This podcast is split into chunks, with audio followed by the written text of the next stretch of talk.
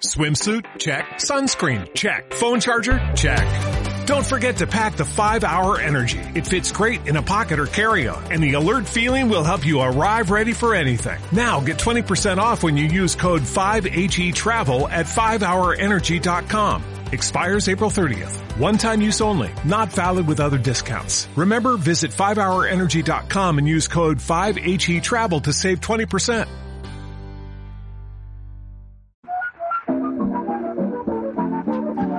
Hola Carlos La Peña, ¿cómo estás? Muy bien, vamos, y encima viendo a Chiquiña, pues... oye, pues, Está todo, todo, todo, todo junto. Bueno, lo hemos contado más o menos, ¿eh? Sí, pues, sí, vamos, es una historia fantástica. Si falta alguna cosa... Y tú muy bien dices. contada. Muchas gracias. Vale. Eh, espera, que no suena la sintonía. Dale, dale.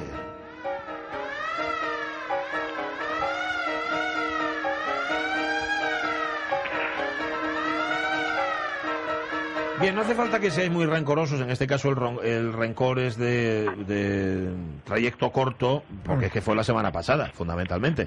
Cuando terminaba el novelón Domingo Badía, nuestro Carlos La Peña, ya sabéis, Domingo Badía, el explorador barcelonés que recorrió el mundo árabe en la primera mitad del 19, porque se disfrazó de príncipe musulmán, se disfrazó de Ali Bey. Bueno, esto fue hasta la semana pasada, era una historia que dio para mucho, la verdad que sí, era una especie de Lorenz de Arabia del 19. Hoy nos traes, Carlos, a otra moderna que manejó, lo hizo muy bien, manejó sobremanera el arte de la impostura. Hablamos de la gran bailarina Carmen Tórtola Valencia.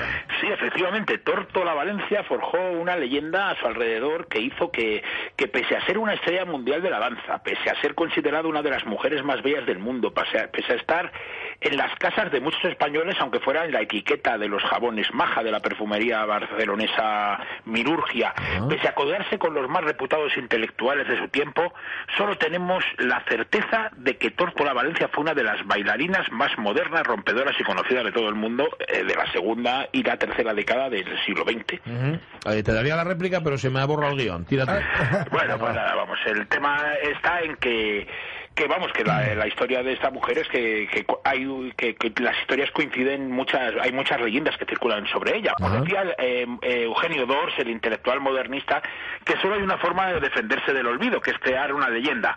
Y de alguna manera pues eso fue lo que hizo Tortola Valencia aunque eh, más para más que para defenderse del olvido lo hizo para protegerse del mundo para poder vivir como le diera la gana para poder ser todo lo rara que ella quisiera sin que nadie supiera. Ciencia cierta que había de su vida privada. Por eso nunca negó e incluso fomentó cualquier disparate que se dijera sobre su vida. Vamos cualquier leyenda era buena para que nadie se metiera en su vida. Por eso nunca desmintió ser descendiente de un monarca español Sí. ni ser amante de otro ni ser hija de una aristócrata británica o de Francisco de Goya, aunque la verdad es que esto último lo refutaba la aritmética, porque por muy resistente que fuera la semilla del pintor de Fuente Todos, resultaba un tanto extraño que Goya fuera capaz de tener una hija 54 años después de su muerte.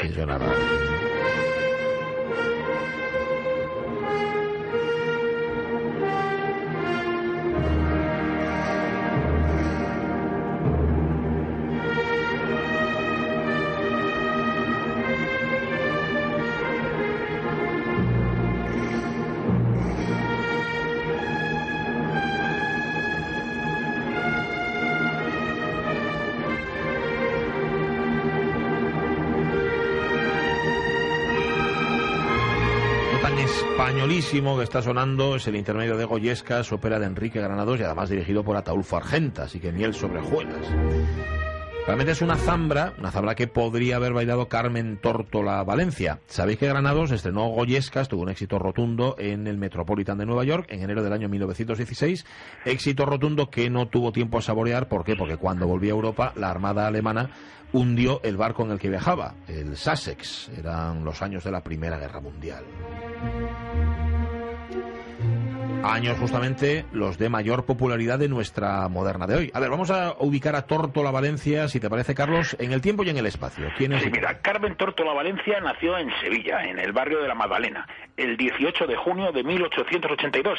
Y el nombre, o mejor dicho, los apellidos, aunque eran, como se demostró, un nombre artístico formidable, se lo pusieron al nacer, porque, Ah. porque eran los de su padre y su madre. Vamos, era hija de un de padre catalán que se llamaba Florence Tórtola Ferrer y de madre andaluza que se llamaba Georgina Valencia Valenzuela. Y con tres años toda la familia emigró a Londres. Eh, sus padres la dejaron allí en la capital británica a cargo de una familia pudiente y marcharon a México, donde pensaban establecerse y luego llevarse a su hija. Pero la pequeña Carmen no volvió a verlos, porque murieron en Oaxaca eh, poco después de llegar a, su nuevo país. Bueno, lo cierto es que la familia adoptiva sí que se encargó de darle una buena educación, una educación, por cierto, bastante más avanzada que la que recibían las mujeres en el cambio de siglo. Sí, vamos, y yo diría también eh, bastante mejor que la que recibían muchos hombres, sobre todo en, España, en la, sí. España. La pequeña Carmen hablaba con corrección seis idiomas.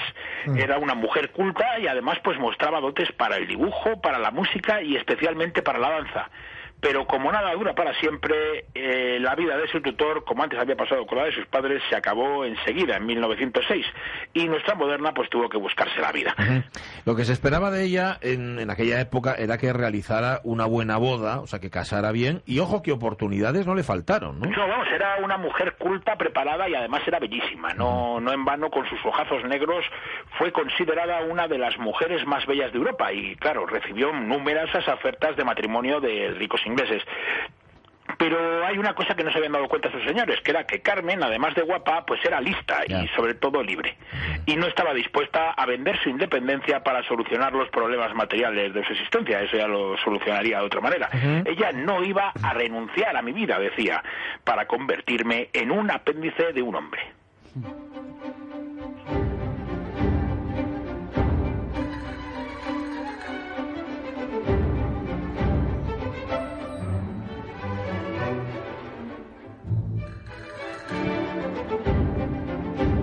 Fíjate que dos talentos se juntan aquí. Esta música es de Rodolfo Halfter. Esto es Don Lindo de Almería, la segunda danza del ballet. Ballet basado en un libro de José Bergamín. Eh, se estrenó en París en el año 36 en versión de concierto. Se coreografió en México en el año 40, donde recordemos tanto Halfter, Rodolfo como José Bergamín se tuvieron que exiliar, lógicamente. Pero bueno, vamos a volver con nuestra moderna Carmen Torto a la Valencia, que se negó a ser un apéndice y tomó la decisión de ganarse la vida como bailarina, ¿verdad? Sí, como bailarina y más concretamente como bailarina vanguardística. Ah. Va, vanguardista, no vanguardística. eso ya es como muy... Es colmo, ya se colmo. Sí, sí. Tórtola era una estudiosa de la danza y acabó convirtiéndose en arqueóloga. Quedó sobrecogida al estudiar a Isadora Duncan, a la que probablemente vio en Londres y seguro que vio en París. Además, en París conoció también a Louis Fuller, y que vamos, las dos americanas eran las inventoras de, la danza moderna del siglo XX. Y luego Tortora también convivió con los ballets rusos de Diaghilev y con su gran estrella, que era Vaslav Nijinsky, al que desde luego también estudió. No, es que le tocó también un caldo de cultivo tremendo. Mm. Estudió la danza más rompedora del momento, pero buscó desde el principio no imitar, sino tener un estilo propio. ¿no? Sí, porque descubrió además la danza española. No olvidemos que aunque ella había nacido en Sevilla, vivía en Londres desde los tres años y además con una familia inglesa. Pero vamos, cuando descubre la danza española queda fascinada, pero, pero no se detiene ahí y se adentra también en el mundo de la danza oriental. Investiga en todo tipo de bibliotecas y archivos y reinterpreta a su modo danzas africanas, árabes e indias, algo que terminará marcando su estilo que era primitivista y muy racial. Dicen en algunos lugares, en muchos sitios, de hecho dicen que debuta como bailarina con 16 años en Londres, pero las fechas, Carlos, no cuadran mucho. Sí, bueno, es lo que tiene esto de las copiapogas en Internet, que una vez se equivoca uno y llaman todos detrás.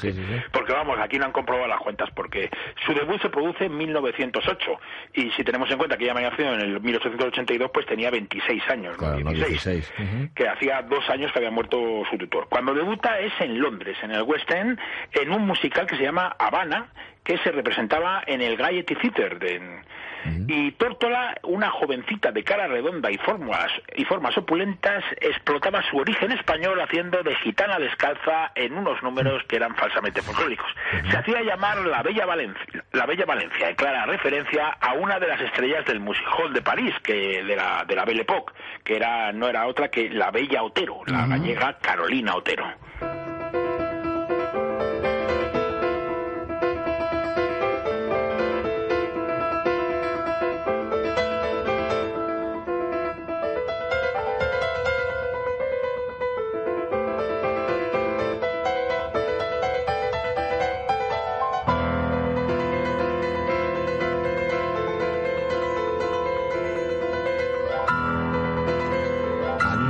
Que no se compuso música buena en España en los 20, en los 30, mm, y sin embargo los nombres de los compositores, que es que ni nos suena, Nada. Gustavo Pitaluga, compositor, este del grupo de los ocho, es lo que estamos escuchando, ¿eh? de la generación del 27, eh, de la generación del 27 de la música, cuidado. Forma parte esta música del ballet La Romería de los Cornudos, sí, es lo que está sonando ahora mismo. Ballet con el que Federico García Lorca, Cipriano Rivas Sheriff, la argentinita, el pintor Alberto Sánchez y Pita Luga, casi nadie al aparato, todos juntos intentaron crear un ballet español que estuviera a la altura de lo que se estaba haciendo en Europa, que era una altura, sí, muy alta. Muy alta.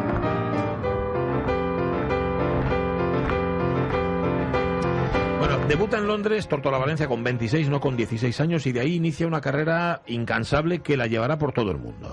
Bueno, naturalmente la primera escala tenía que ser París, que era la capital del mundo en muchísimas cosas, pero sobre todo en la danza, vamos. Y triunfó en el mítico escenario de Folies Bergère, que, que se convirtió casi en su casa. Y desde allí, pues conquistó el Wintergarten de Berlín, el Circus Varieté de Copenhague, e incluso debutó en España, donde era totalmente desconocida, en el Teatro Romea de Madrid. Esto fue en 1911. Vamos, ella continuó viajando por todo el mundo, lo que, lo que aumentó su cultura y la hizo todavía mucho más interesante. Estuvo en Nuremberg, en Múnich, en Grecia, Rusia, India y, y luego mucho en América Latina, donde alcanzó una gran popularidad en los años 20. A ver, lo que nos gustaría es que nos hicieras una demostración aquí en el estudio, porque claro, la radio es lo que tiene, que está muy limitada y no se ve. ¿Cómo era el baile, Carlos Apeña, de Tórtola Valencia? Hombre, es que si hago yo la... Si, Hombre. menos mal que no se ve, porque si me ve y bailar, ya, ya se ha caído Inténtalo, el obstante. Bueno, ella decía que nunca debiera encerrarse la danza en los estrechos límites de un tema preciso y definido. Hay un estilo que puede llamarse natural, ya que no es producto ni de la ciencia ni de la reflexión, sino de la inspiración que brota desafiando todas las reglas y todos los convencionalismos. Bueno, sus danzas mezclaban elementos fantasiosos del misterioso Oriente con el, con el modernismo. Era un baile libre y primitivista que enfureció a la Iglesia Católica Hombre. por mostrar, decían, la sensualidad del cuerpo femenino. ¡Ay, qué horror! Vamos, Valle decía que, que, que Tórtola tenía al andar la gracia de un felino. Baroja vio en sus manos dos palomas blancas y además, pues eh, no olvidemos que ella diseñaba sus vestidos. Por ejemplo, para su danza inca- incaica hizo un vestido de tubitos de color hueso. Tórtola Valencia decía que eran huesos de los conquistadores.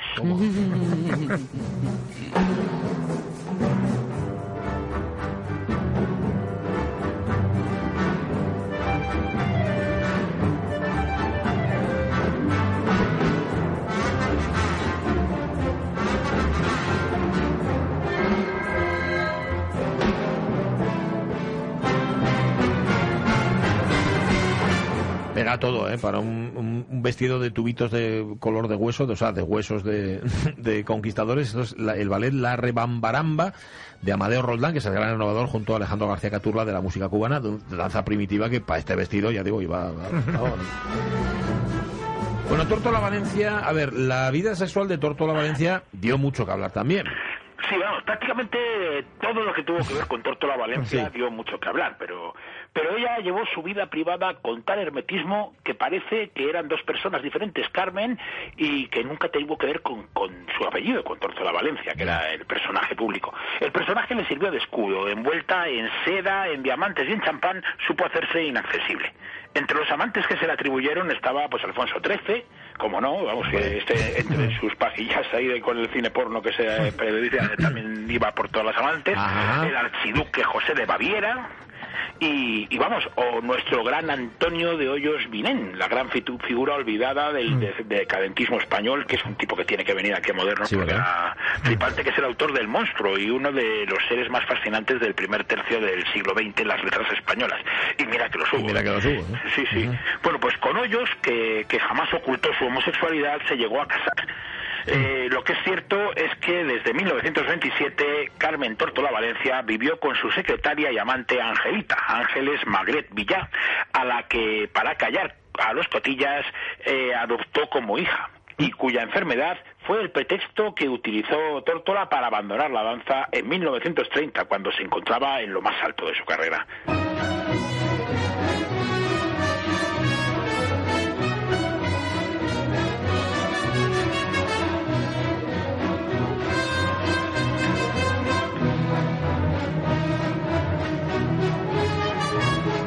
Yo sé que es devoción lo que siente Carlos La Peña por Silvestre Revueltas, que ese sí que pasó, sí que pasó por aquí, por los modernos otros tiempos. Esto es de su ballet póstumo La Coronela, una obra que revolucionó el ballet en el universo hispanoparlante.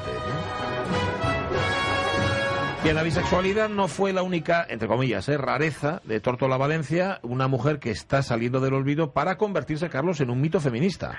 Sí, vamos, eh, quizás por encima de todo y sobre todo porque quería ella, Carmen era una rara, una rara en el, en el sentido que lo decía Rubén Darío. Vamos, era una esteta calza cabal, celosa de su libertad, feminista insumisa al corsé, al que, tizaba, al que tildaba de cárcel de los encantos, de ideas avanzadas y si no anarquistas como las de que, fue su marido Antonio de Hoyos, vegetariana, mm. republicana catalana y hasta budista, como Nacho Cano, vamos. Tal cual, sí, es, la versión femenina de Nacho Cano.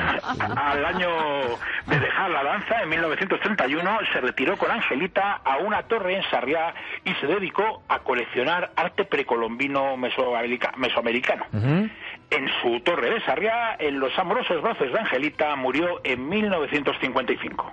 Valle Inclán dijo de ella, Tortola Valencia es una armonía sublime, el más grande de los poemas vivos en todas las mitologías y religiones. Rubén Darío la escribió. Iba en un paso rítmico y felino, a avances dulces, ágiles o rudos, con algo de animal y de felino, la bailarina de los pies desnudos. Sobre los pitos, mira. Eh, gracias, Carlos La Peña. Un abrazo. Un abrazo muy fuerte. Gracias por descubrirnos a Torto la Valencia. Mañana, martes de carnaval, volvemos a las 10. La radio es mía. Ahora el tren de RPA y antes las noticias. ¡Adiós!